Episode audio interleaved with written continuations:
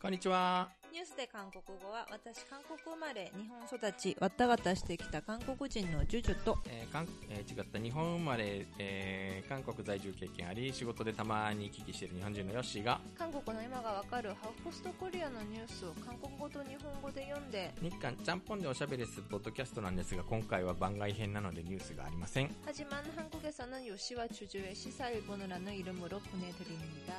はい、 하지만 오늘은 뉴스는 읽지 않겠습니다. はい、今日は番外編です。お盆休みです。8月4日に新大久保でありました第1回天使が住む街新大久保フェスっていうあの日本韓国ネパールベトナムの人たちのお祭り。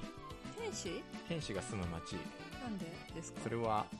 中身で事務局長さんが説明しているのでちょっとぜひ聞いてみてください。個人的に一番聞きどころは後半の部分の韓国系の商店の、えー来日30年日本で商売やって20年以上の方が、えーインタビューに答えてくれさくださってるんですけどというか私の昔からの知り合いなんあ、ですけどでもこの人が、えー我が人生新大久保やっぱ新大久保へー。でこれからも日本に住んで新大久保で商売していくんだっていうなんかそういう抱負みたいなことを語ってるんですけどね、ううんん、新大久保ってもうやっぱ最近なんか日韓関係が非常に、えー政治関係はささくれ立ってますけど、うんあの今韓国系のお店はいっぱいいてもそこには人がわんさか押し寄せてるわけですよね。ね、なんかこれだけ日韓関係今悪いけど10代とか20代の若い子を見るとあんまりいつも通り韓国好きみたいな感じで、うん。うん。全くあの新大久保の駅のあたりっていうのはなんか全くそんなこと政治のこととか関係なくごった返してましたしね。ね、うん。ん。でななんかやっぱり話聞いたら新大久保の韓国系の商店連合の人も2012年に4割ぐらい減ったんですってお店が。2013年か。あのヘイトスピーチとか竹島上陸とかあったあたりで、はいはい。でそこでやっぱり4割ぐらい韓国系のお店が減ってでもまあそこで耐えた人たちが今残ってますから。あー結構帰っちゃった人もいるんですね。まあそりゃそうですよね。でもう今どうなんですかっていう話を聞いたらでもやっぱり日本のお客さんも韓国のお客さんも来るから個々の話にどうこうっていう話はできないけどうん。自分は自分たちはここでしっかり根を張って民間交流は死なないんだっていうことを身をもって示すしかないんだっていう素晴らしい。話をマイク切った後にあそうなの？してくれました。うん、なんかそうあしまった。これを生の声で言わせたかったなと思ったりですね。というわけでまあなものは試しでとりあえず聞いてみてください。音声、えーちょっと音声ドキュメンタリー風です。ねうん。ジェジュさん来てくれればよかったんですが。あいえいえいえ。なんか一人で喋りながらポッドキャスト進行するのって結構大変なんだなっていうなんかヒロシみたいな心境でしたが。ヒロシか。ヒロシですっていうああ芸人さん芸人さんがいまして、え一人でやるんですか？えうん。いや一人でとか YouTube でも結構一人でブツブツ喋りながらやってる人いるじゃないいですすね。中継しな旅行系の人とかいますよね、うん、なんだかちょっと個人的には、えーうん。なんか俺は一体ブツブツ一人で何を IC レコーダーに向かってつぶやきながらやってるんだろうと思いながら、えーそういうわけで新大久保で不審に思った方もいらっしゃるかもしれません、いやはや、うん。一番多分不審な目で僕見てたのは新大久保駅にいる韓国人の駅員さん、あそう。うん、あ韓国人の駅員さん？駅のその駅、駅じ、駅事務というか、駅業務というか、あの、ほら、えっ、と、韓国、新大久保なんで、はあ切符売り場とかに、いるんだ。韓国、うん、やっぱり特に最近は韓国人観光客多いから、いるんだ。そういう人になんかやっぱり韓国語で案内をするための韓国人の駅員というか、駅、駅事務、駅、駅、うん駅業務担当者みたいな人が雇われているんですよ。そうなんうん。そこで、いや、始めようと思ったらなんか、なんだろうこいつはみたいな顔してずっとこっちの方見てましたね。ああ、うんそうなんだまあでもなんか、うんとても楽しい雰囲気がうまく一人で伝わったかちょっとわからないんですが、一度ぜひ聞いてみていただければと思います。はいよろしくお願いします。こんにちはニュースで韓国語です今日は番外編です。ニュースはありません。お盆でしたので皆さんお盆休み楽しみましたでしょうか、えー私は今こんなところに来ています。新大久保です。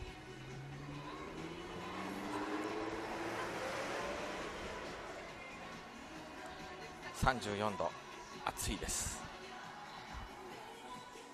ご存知韓流の聖地と呼ばれる新大久保です。今日もものすごい人でごった返しています。さっきもちょっと新大久保の駅で立ってみたんですがとにかくもう駅が工事中なのに加えてものすごい人が溢れ出てきています。立ってる場所もないぐらいでした。そんな新大久保で今日は第1回新大久保フェスというイベントが開かれる、えもうすでに開かれてる始まってるんですけれども、えー、まあ、新大久保というとご存知韓流の聖地といって韓国系の商店がたくさん並んでいてチーズタッカルビとか化粧品の店とか、えー、あるいは今ちょっと私が立っているこの k p o p アイドルグッズの店なんかがにぎわってるわけですけども結構ですね、まあ、ネパール系だったりミャンマー系だったりベトナム系だったりいろんな国の商店がたくさん集まっているところでもあるんですよね。そういったところが一つになって街を盛り上げるためにイベントを開こうという今回の、えー、新大久保フェスどんな具合になっているのかちょっと覗きに来たわけなんですけども折も折とにかくなんか政治の外交関係はもうなんかめちゃくちゃであります、えー、とにかくね今日が8月の4日なんですけどももう昨日、ね、愛知トリエンナーレの表現の不自由展が中止になったりとかですね。まあご存知の通り日本の輸出規制強化という方針に、えー、韓国政府は猛反発して今日本は日本じゃねえや韓国は反日感情がめちゃくちゃ高まっていると言われています。何なんですかねもうちょうどこれから8月15日ナショナリズムが韓国でも高まるまあそうでなくても高まる時期なんですけれどもなんだかさらになんかメディアが煽ってるのもあってなんかいろいろと収まるところを見せら見せない双方ともなんか振り上げた拳を下ろせないような状況です。ただでもそんなことを言っても新大久保は今日もえー、なんか割と10代、20代が中心ですかね、もうなんかすごい人でにぎわってます、こんなに暑いんですけど、いろんなスイーツの店だったり、えー、例によってハットクの店だったり、そんなところには今日も長蛇の列ができてます。やっぱりなんか今日はもう30度超えてる日中なのでアイス系のスイーツの店がすごくにぎわってる感じですねさて新大久保フェスの会場は最近にぎわっている大久保通りをまっすぐ東新宿の方に進んでいった方にあります。すれ違う人たちの会話を 盗み聞きしていると k p o p アイドルの話が多いような気がします。この大久保通りの狭い歩道を歩いているとなんか最近テレビや新聞を賑わせている政治外交面のささくれだった対立みたいな話は全く存在しないかのような穏やかな場所であります。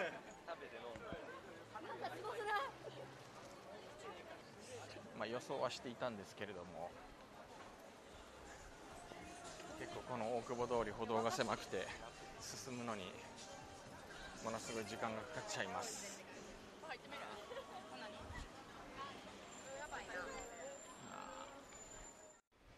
さてもう10分ぐらい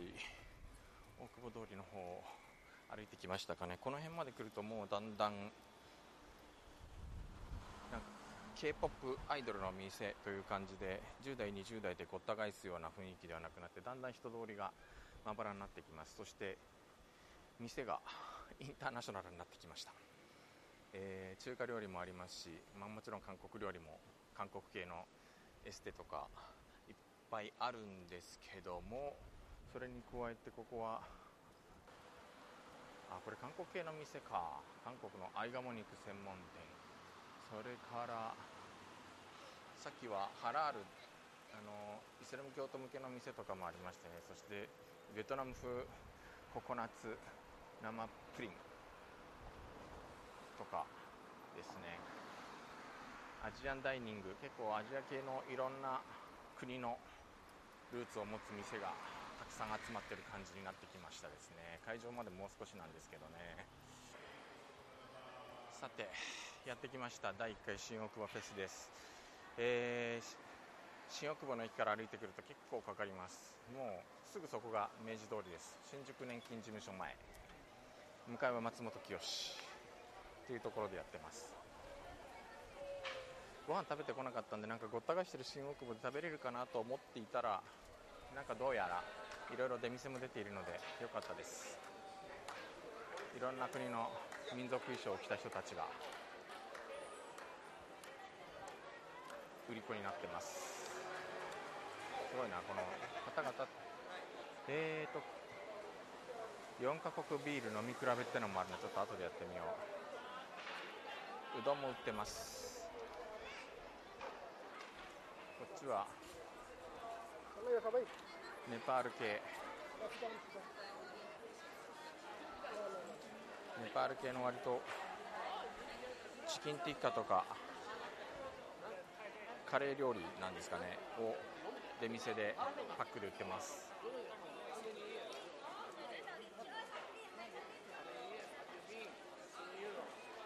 さすがになんか。この暑い中で。屋外のフェスだったらちょっとどうなるかと思ったんですけど、えーちゃんと外は外なんですけれども屋根もあって、なんかほっと一息つける感じではあります。ああっちには韓国系のお店もありますね。トッポキ300円。ファッチェ500円っていう感じで売ってます。子供向けに輪投げとか矢投げ輪投げはにジャパン。矢投げ矢を投げるのはコリアと書いてあるところで子供が遊んでます。駒回しとかけん玉で遊べるコーナーもあったりします。なかなか割と思ったよりこじんまりして、えー手作り感があっていいです。えーと韓国系のイベントだと韓国体験の場所というのがあります。浴衣を着て写真を撮れを無料韓国体験、えーチョゴリ来てくださいと言って、えーチョゴリを着た女性がいろんなチョゴリを、女性に案内しながら来ませんかと呼びかけてますね。はいえっと入り口のところでですねい。ろんな国のビールを、えー250円から500円までいろいろあるんですけどもいろんな国のビールを、えー、と韓国、ネパール、ベトナム、日本といあとジュースなんかも含めていろんなビールをこう、えー比べて飲めるようなそんな、えー場所があります。でここが面白いのがですねさっきからいろんな国の人々がやってきてあの これはどうなの？あれはどうなの？っていう感じでですねあのいろいろんな会話をしながらやってます、えっと、ちょっとここの、えーお店の方にもちょっと話聞いてみたいと思います。こんあえー、とすみません、こんにちは。はい、こんにちは。えー、と今日は一番売れてるビールってどんなんですよ？多分数で言ったらネパールのビール一番売れてるかもしれないです。ネパールのビールなんですか？へえちなみに結構全部飲んでみました？あの全種類制覇しました。一応各国四四種類を飲みました。おおあの日本の方ですか？はい。日本の日本人の味とし日本人の舌にはどれが一番こう？ーん、まあやっぱりあ朝日美味しいですけど、ええ。あのネパールのビール結構濃くて、うはい。あの美味しかったです。あそうなんですか、はい。いやなんでか韓国のビールどっちかというとライトビールっぽくて、そうですね。ハイとエクストラコールドって書いてありますね。はい、あとはあのーベトナムのビールも独特ですけど結構美味しいです。はい。えあそうなんですか、なるほど結構ここで見てるとさっきからいろんな国の人たちがこのビール美味しいとかあのビールどうこのビールはどうなのみたいな感じで、はいい、ろんな会話をしながらうあのやってきてますけど、はい。いつも新大久保でお仕事されてるとあんまりそういういろんな国の人々と喋る機会ってあんまりないんですか？そうでもないそもそもちょっとううちの仕事があの外国人相手の仕事なので、あそうなんですか、はい、へー。あ普段はえっとなんか別の普段は別のじゃないな。違うな。普段はどういったお仕事をされておらあれるのーあのグローバルトラストネットワークスって言って外国人専門でいろいろ生活サポートとか保証とかですね。あのあ。賃貸保証とかやってる会社にいます。なるほど、はい。あもうなんかすごい新大久保ならではの。え ですね。でもなんかいろんな国の人が集まって、はい。えー入り乱れていろいろなんか交流してるのを見るとなんかとても面白いイベントだなと思いますね。そうですね。ねえ。新大久保らしいというか、はい。うん。そもそもこれがあのやっぱり4カ国日本、はい。韓国ベトナムネパールのあの店主たちが集まってで新大久保もうちょっと良くしていきましょうっていう、まあ、会議があってえそこから派生したイベントなので、えはい。はい、目的がそんな感じですからなるほど、うん、やってよかったなっていう感じですそうですね、はい。ちょっと私もビール飲みたいんですけど まだちょっとこの仕事が残っているので、はい。終わってから後で買いに来ます、えーぜひ。すみませんありがとうございます。はい。この列並びが面白くて隣がベトナムの方なんですよね。はい。うん。そうあこんにちは。すみません今ちょっと音声でインタビューをしているんですけれども。はい、あのこちらはベトナムの、はい。えっ、とベトナムの、はい。お家庭料理。家庭料理。ベトナムおこわおこわとかコアとか。あとベトナムのデザート、デザート、えーベトナムぜんざいはい。あスイーツですね、はい。美味しそうですね。あとおつまみはエビせんべい、エビせんべい。まあ、ビールと、はい。合うのかな、はい、へあとベトナムハノイバババビールはいがございます、皆さんは通常ははい。ベトナム、あのベトナム料理のお店かなんかをされておられるんですか？ではなくて。一応ベトナム料理の店ではなくて、えーまあ、家庭料理ということであまあ、自分たちで作ってエビせんべいだけは、はい。あのベトナム料理のお店で作って持ってきました。はあ、今回のイベントやってみあ参加してみてどうですか？楽しいですね。あの、まあ、いろんなその国のはい。衣装とか、えーまあいろんなパフォーマンスもみんなされてて、えでまあ、新大久保周辺に住んでいるいらっしゃるう方々、はい。あの日本人だけではなく、まあ、外国人も含めて、えまあ、いい交流会ができるのかな、まあまあ、できているのかなと、はあ、はい、普段はあんまりと違う国の人と話すことってそんなに多くないですか？えっと、自分はあの、まあ、外国人専門の、はい。企業で働いていてで、まあ、その企業の中でも7割は外国人なので、ええ。ーまあ、外国人とのフリアフ,、まあ、フリアを、はい。の機会が多くてええでここの新大久保おにも事務所が、はい。あの事務所を構えているので、はい。えー朝出勤とか、まあ、帰る時も、まあ、外国人の方と、えー会ったりするのが、はいまあ、ほぼ毎日ですあそうね、はい。えちなみに、えっと、ちなみに日本語がすごくお上手なんですけれどももう日本に来てどれぐらいになるんですか、えっと、お言葉ありがとうございます、まあ、日本語は今まだ勉強中で、えー2008年日本に来て。2008年で今年は11年目になりましたあーながるほど。やはり日本語は難しいで、まあ、今でもお勉強しています。そうですね、あでも11年もいたらもうベテランの域ですね結構。まだまだうん。あのビジネス場面では難しいですね。はまだまだですねはい。なるほど。には持ってますけれど、まだ NG レベルじゃない。今日今日は売り上げはどうですか？売り上げは特にあの気にしなくて 気にしえーない。まあまあ、皆さんは、はい。えー楽しくベトナム家庭料理っていうことも、まあはい。えーあるということを知知っていただければ、あはい。はい、それであのいいです。ありがとうございます。はい。はい。ありがとうございます、はい。ありがとうございます。はいということでちょっとさっきからずっと気になってたんですけれどもあ、あはい。のい今実はちょっと音声の番組を撮っていまして、はい。えっ、とこのフェスを取り上げる形なんですがあの、はい。どちらの国なんですか？私は中国系アメリカ人です。中国系アメリカ人、はい。へー。しているのは浴衣。はい。一応今回のイベントなんか中国は多分参加してないと思うので、はい。はい。えまあ浴衣にしへまー。あ日本に来たのはいつですか？す。は2年前です。2年前？はい。日本語がとてもうまいですけどどこで習ってたんですか？大学で勉強しました。ねへー。えどちらの大学で？あアメリカの。アメリカのニューヨークの大学。ニューヨークの大学です。はい。ごい、いへー。でもほぼ完璧に喋れるじゃないですか。えいやそんなことないです。まだまだです。えー。今回はそのあの今回のイベントはどういう経緯で参加したんですか、まあ一応あの先ほどのあのはい。方が、はい。あのそうですね知り合いの方から誘われてちょっとえ手伝ってくれないっていう感じですね。普。段は新大久保にはあんまり？あー一応前職はこの辺でしたので、そうだったんですか。もう3ヶ月ぶりですね新大久保も。へ はい。ーあじゃあその今は日本で働いていらっしゃるあはい。へー。うん。これこういうイベントやってみてどうですか？楽しいですすごく。やはりいろんな文化とか、うん。こうあの感じられるので、すごくうん。なんていうか、うん、楽しいです。へー。まあねニューヨークとかだとね本当にいろんな国の人がたくさん混じり合ってああそうなんですけどそこはやはりあのアジアではなくこうなんていうか、えーとブラジルとかスペインとか、ねいろいろ。ねそうですね、えここは、うん。多分新大久保は特にベトナムとネパールとか中国とあと,、えー、といろいろなな料理とかもありますので。そうですよね。まあアはい。ジア、割とアジアにアジア東南アジアアな感じですね、はい。そうですよね。もともとニューヨークで出身なんですか？あえっ、と生まれは中国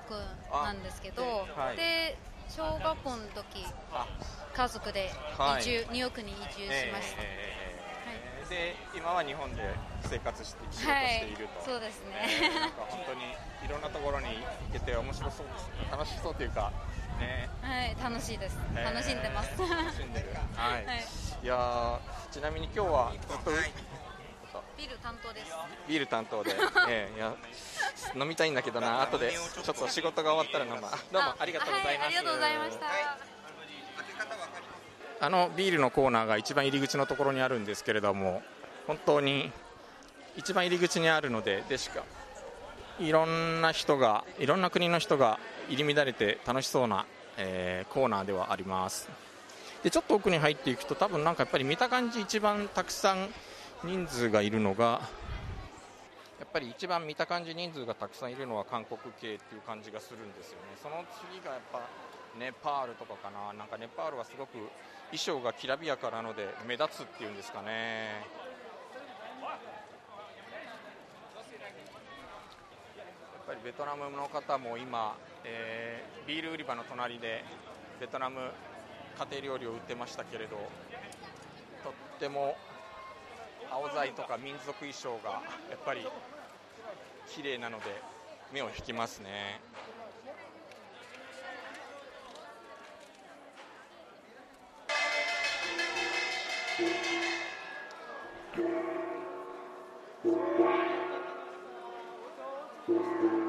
柳やってます。ネパールの方が韓国の柳にチャレンジするようです。ると。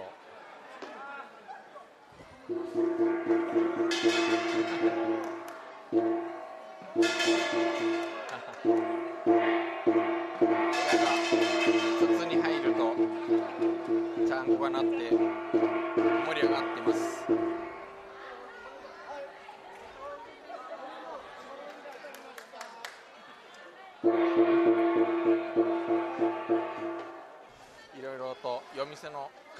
店の人たちが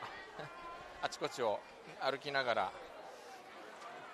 カッポッキいかがですかとベトナムのビールの店に売りに来るみたいななんかそんな光景があちこちで繰り広げられてます。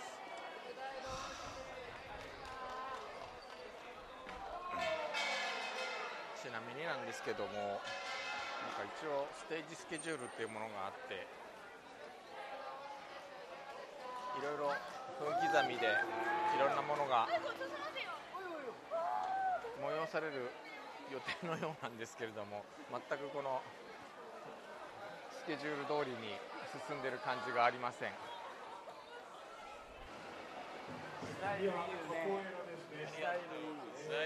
ブラジルで抑圧された人たちが音楽に合わせてダンスカモフラしながら練習してた格闘技護身術それが元になって今では、えー、ブラジルでこうして演じられまするカポエイラテンポカポエラテンポの皆さん大丈夫ですか？準備はいかがですか？はいじゃあお願いします。カポエラテンポの皆さんです。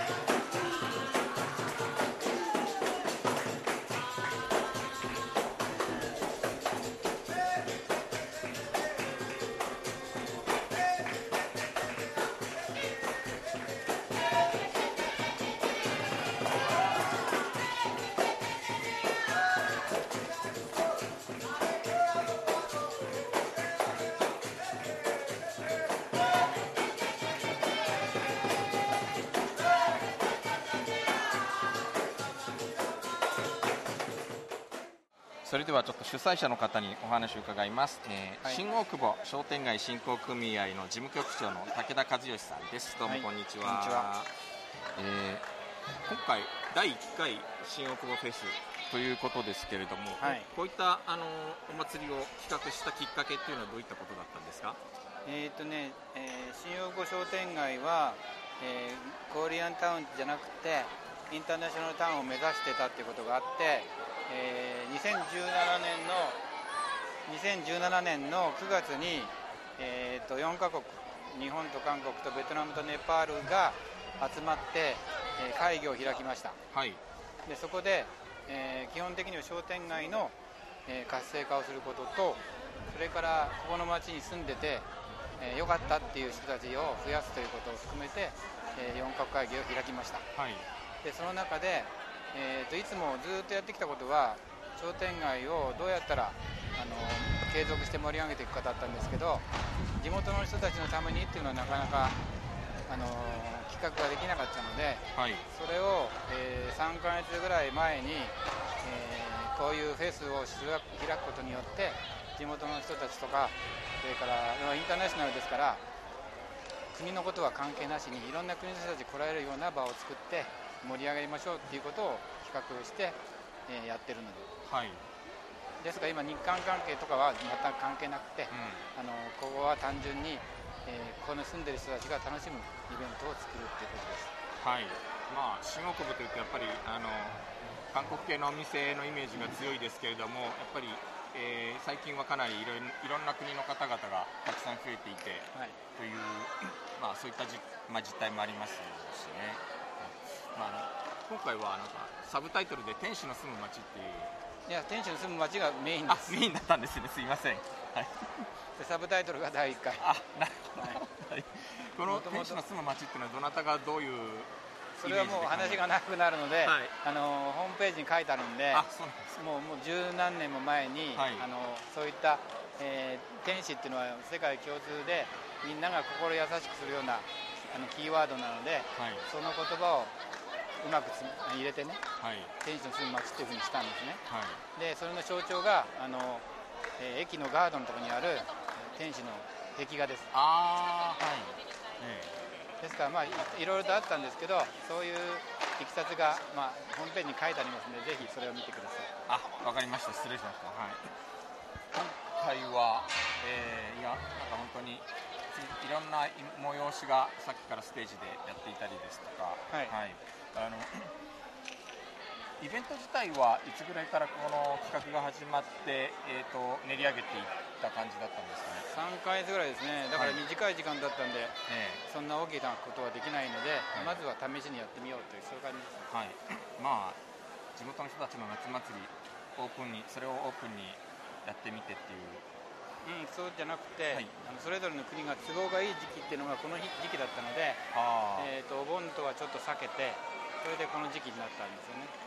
はだから各国のいろんな都合でねこの日にしました、えーえーいや。い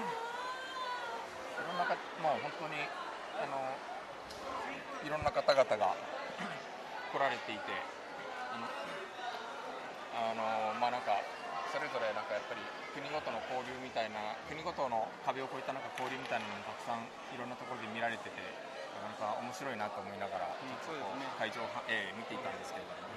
だから新大久保の方にとってはもうこれが日常っていう。いやそんなことないです。そんなことないですか？だからこういう場がないから、はい。こういう場を作ったんです。あだから横のつながりは決して多くないので、はい。こういうことをやりながらもっと横のつながりができるようにしようと。はいでこういうことをやりながら他の人たちが友達を作って、ええ。えー仲良くなればいいと思ってるので。はあそうだったんですね、だからちょっとそんな風に考えてます。あわかりました。いやありがとうございます、あの、なんかとても、えーこれからまあ今年はまああのテストテストケースでなんか多分2回3回とやっていってまたいろいろまた、ね。はい。発展が見込めるんじゃないかなという感じがしますね。はい。よろしくお願いします。ありがとうございます、はい。すいません事務局長の、えーインタビューをお届けしたんですけれどもやっぱり実は日韓関係がこういう状況なので今大変このイベントも取材があちこちからオファーがあったそうで、えー、と NHK がなんか割とずっと密着インタビューを密着取材をしているのと先ほど韓国の朝鮮日報の記者を見かけましたですね、えーそんな感じで、えー今日韓関係に荒波が立っている中でやっぱりその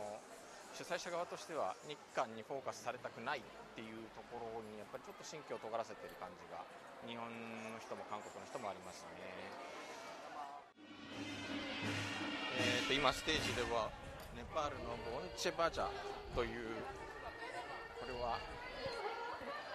踊りですかねなんだろうあの割と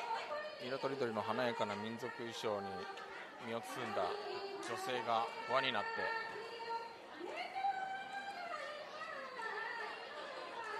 今男性もいますね。はい。輪になってなんか踊ってます。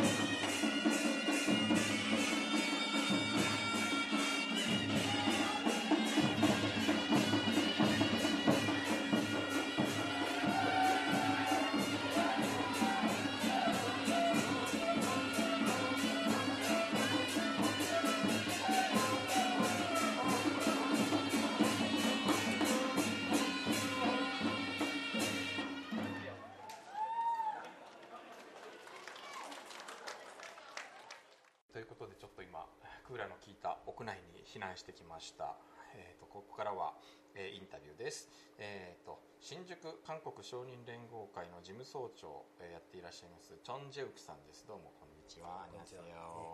えーいやあのなかなかちょっと暑いところでずっと走り回っていらっしゃってあの音声のトラブルとかもあってですね。はい、あのてんてこまいでいらっしゃったチョン・ジェオクさんなんですけれども、まあ、まず、えっと、今回やあの初めての新大久保フェスあのさあの実際運営の方も携わっておられたわけなんですけどもやってみて感想はいかがですか？そうですね、まあ、今日今やってる最中なんですけど、まあ、準備期間は、まあ、2ヶ月もない短い期間になったんですけど、まあ、その前から2年半前から2ヶ月1回集めて、まあ、ずっとお互いの話をしてきた仲間なので、まあ、今回心配はちょっとしたんだけど今のところもう本当に思った以上にうまくあの今えー進行されてますね。そうですね、はいあの本当にいろんな国の人が こう、えーなんかビールはこのビールは美味しいなとかいろんなことを聞きながらこう、えー話し合いながらあの楽しんでいる様子がとてもあの、えーいいなと思いながら、見ていましてあのもともとは2年半ぐらい前からずっと話し合いを続けてきたというお話だったんですけれども、えっと、やっぱり新大久保っていうととてもその昔からあの韓国系のお店がすごく存在感があってやっぱりあの、えーそれを目当てに訪れる方も多かった街なんですけれどもいろいろその、まあ、韓国系だけじゃないあのいろんな国の人を交えてあのこういったお祭りをやろうという話になった経緯っていうのをちょっとあの簡単にお話しいただけませんか？はいえっと、新大久保というところは、まあ、2000, 2000年代からその、えー韓国から入ってきて、まあ、ここにいわゆるあの新停留者っていうか、はい。あのニューカマー。っていう我々が、まあ、30年前からここでお店をやったり始まったんですけどもで、まあ、その後2002年ワールドカップ。はい。あと、まあ、勧入ブームっていうのがあって、まあ、結構順調にずっとコリアタウンっていうあの、えー賑やかな街だったんですけどはい。あの56年 ,6 年前のあのきっかけがやっぱりあの竹島はい。の問題からそのヘイトスピーチ、うん。そこからお店がもう40%ぐらい減る状況になってあてそんなに減ったんですね、ええ。あの時。でそこから、まあ、韓国、えー新宿韓国小児年号会も立ち上げたことなんですけども、はいそこで、まあ、あの我々も、えーこういう活性化された街がこうなった理由をよくあの、えー話をみんなにしてこれから、えーこの街を活性化するには何するべきかということで、えー韓国新宿小児年号会がその、えー立ち上がったんですね。そこから、まああのえー新宿小児年号会はそのこの町の活性化のために、えー無料サートルバスとか、はいあーそういうあの活性化のためにこの新大久保商店組合日本人が作ってある新大久保商店組合とも、えー、がっちり連結してでで新宿クークークーとあのはい多文化とか、そういう、えー話をずっと、えーやってきた、えーやってきてるんですけども。はいそこから、えーやっぱりこの町があのだんだんまた人が戻ってきたもんではい。で戻ってきてからはこの町に新たな問題が少しずつ出てきました、はい。まあゴミの問題から、ええ。あの安全問題とか、うん。そこで新宿と、まあ、多文化共生化っていうのがありますけども、まあ、そこからちょっとこの町のために、えーみんなの話をまとめられればということがあったんですけどで初めは、えー、と新大久保商店組合とうちの韓国商人連合会2つ団体で話はしてたんですけど、はいえーやっぱりこの新宿新大久保というところは韓国日本韓国だけじゃなくて、まあ、ネパールとかベトナムとかそういうところの店があの40%ぐらい減った時にどんどん入ってきて、はいえーあっという間にあの多文化あのあの街に、えーなってしまった状況なので。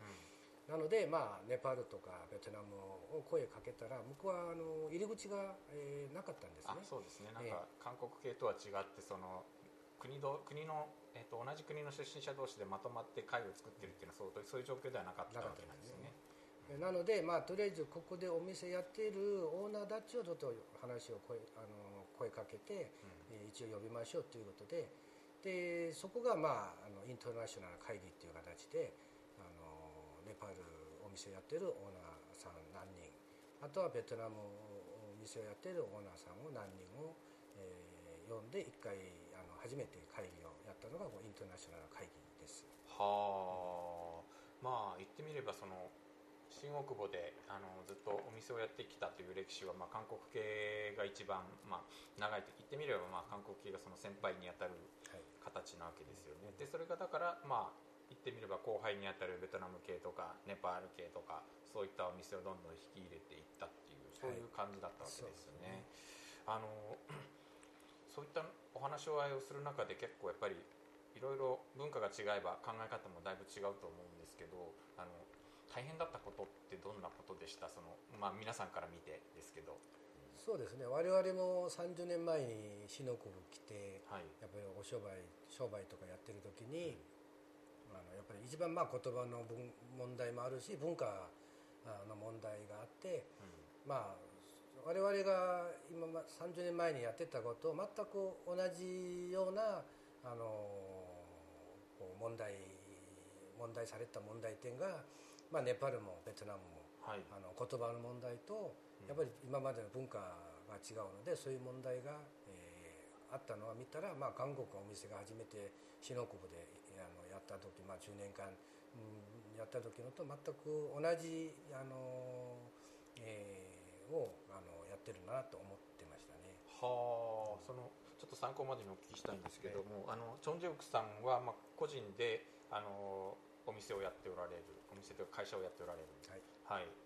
来日されたのが30年前そうですね。一番初めに日本に来たのはあの1985年に、まあ、留学生として一番初めて日本に来ました、はい、でその後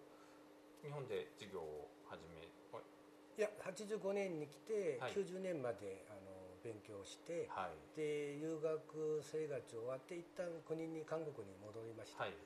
でそれからあの7年後にまだ、うん、あのえー、韓国で、まあ、その間に結婚もして、はい、まあ、あの家族もいたので、うん、えー、そのあの70年、えー、1997年にまだあの家族と一緒に、えー、日本にまだ来てそれからずっと日本に住んでるんです、ね、はあ。ということはもうあれですねあの冬のそなたとか第一次韓流ブームと言われてた前からずっとこう日本で働いあのお仕事をしておられるということですけれども、はいはい、そのさっきおっしゃったまああのベトナム系もネパール系もその韓国系が30年前にあった同じ壁に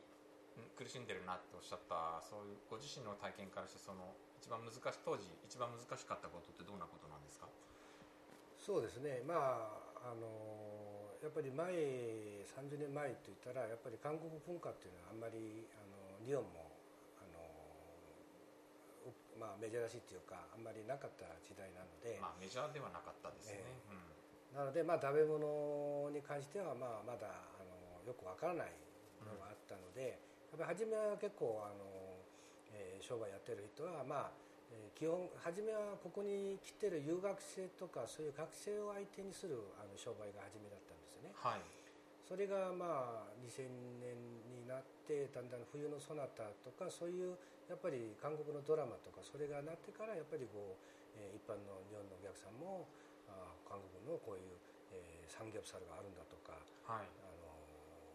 チヂミがあるんだとか、うん、チャプチェがあるんだとか、はい、であとまあ韓国からあのやっぱりあのメジャーだったものが血のこぶ入ったらあのマスコミとかみんな紹介されて、えー、それがやっぱりこう一時ブームブームになったんですね。そうですね。まあ2002年のやっぱりワールドカップの時にわっと新大久保がこう取り上げられて、まあ、大きなブームがやっぱそこから来たような気がしますよね。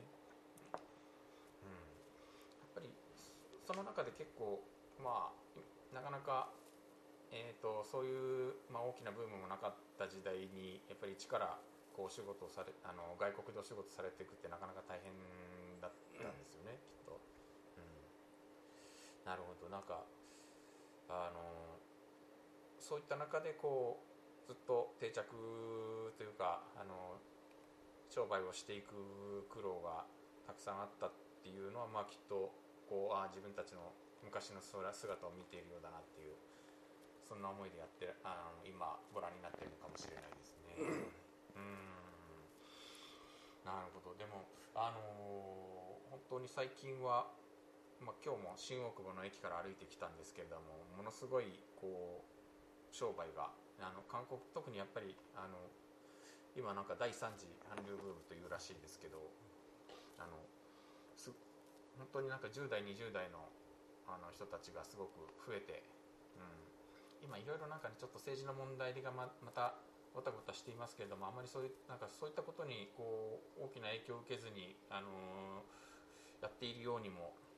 なんか見えるんですけれどもあの実際なんかちょっと今、まあ、本当にまあ、30年ずっとこちらで30年というか、まあ、20年ですねお仕事をされてあのまあ、新大久保って変わったなって思うようなことってどんなことですか？そうですね、まあ、さっき言ったそういう歴史の中で我々は、まあ、ニューカマーってその第一世代になるんですけど、はい。まあ、私ももちろん息子2人がいてここで学校卒業して今会社に行ってるんですけど、はい。やっぱり今後はやっぱり2世代になるあの、はい。我々は1世代だったんですけど、でこの前回そのヘッドスピーチっていうのもあのすごくあの、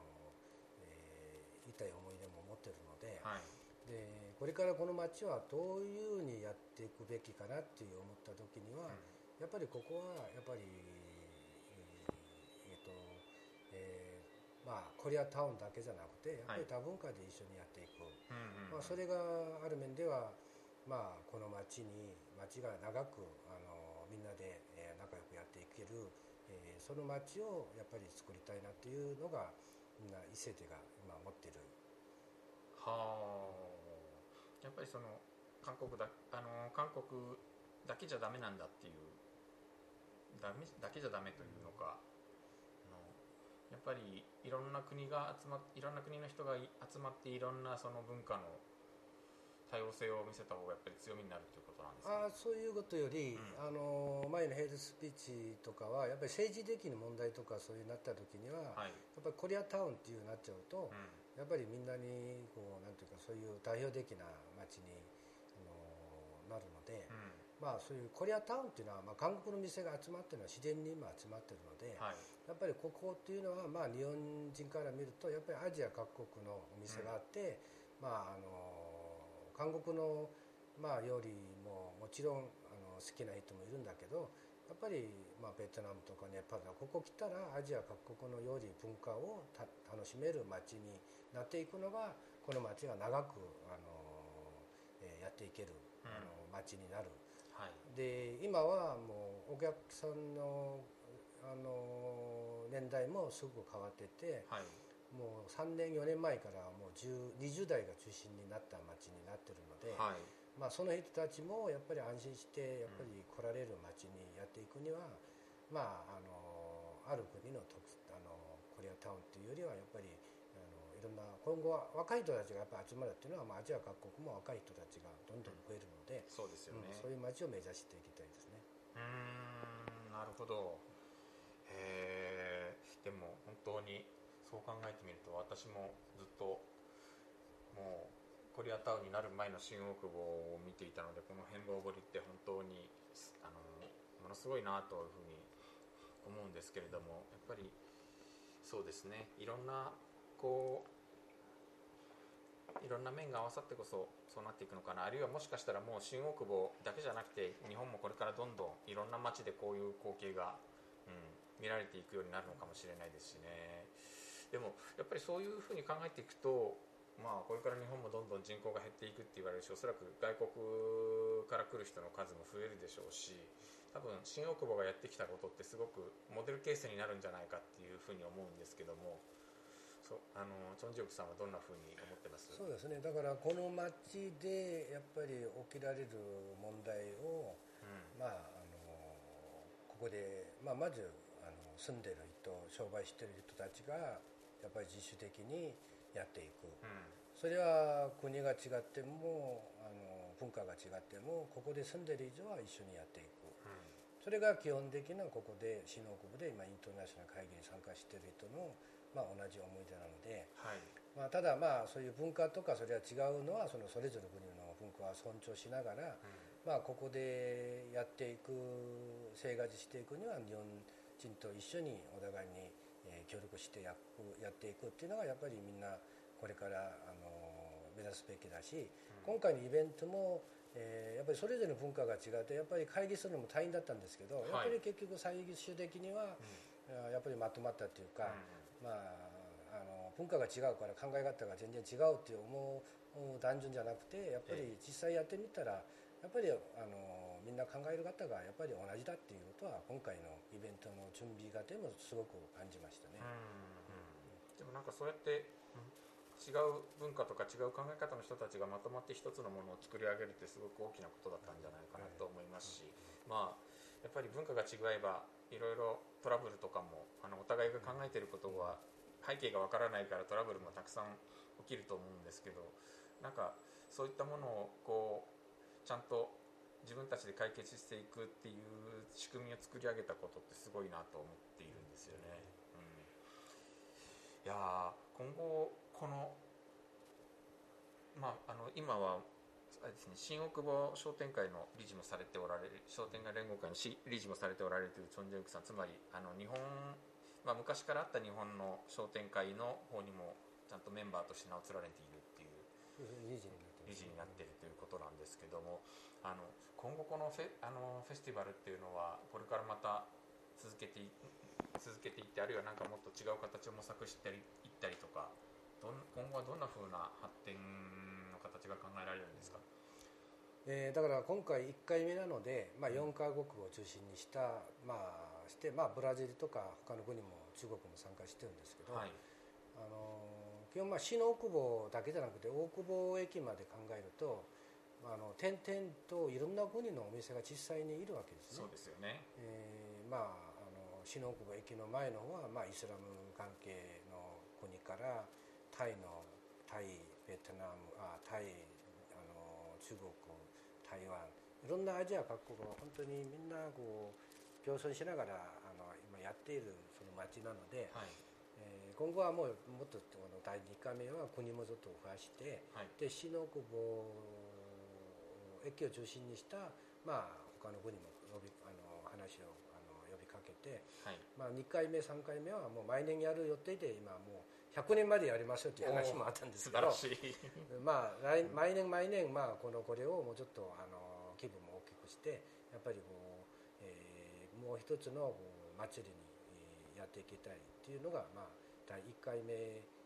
前のあのあのからまあ1回で終わるんじゃなくてずっと続けてやっていくっていうのが目標ですね。はいありがとうございます。はい、いやもうなんか本当今回結構いろんなメディアから取材が たくさん来ていたということで、なかなかちょっと今、あの政治の日韓の関係が政治に、あの非常にややこしくなっているので、さっきもあの韓国の新聞のインタビューを受けてましたし、あのテレビ局も入ったりいろいろしてまして、結構で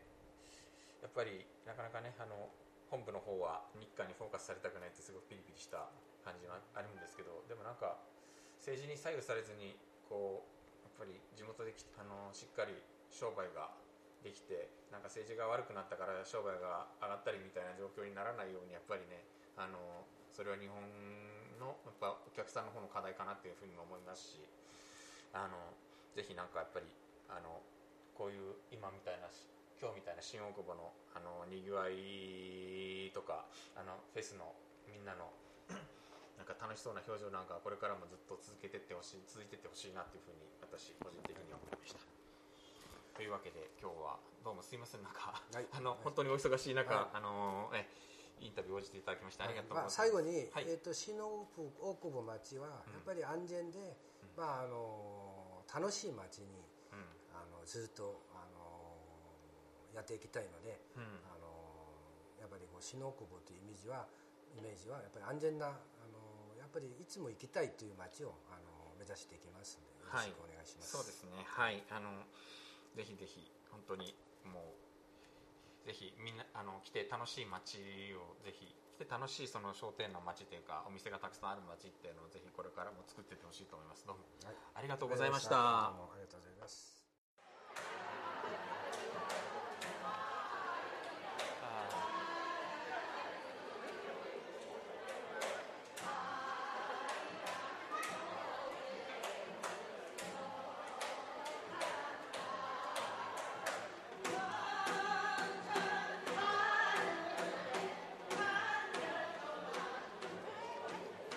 けで今ステージでは。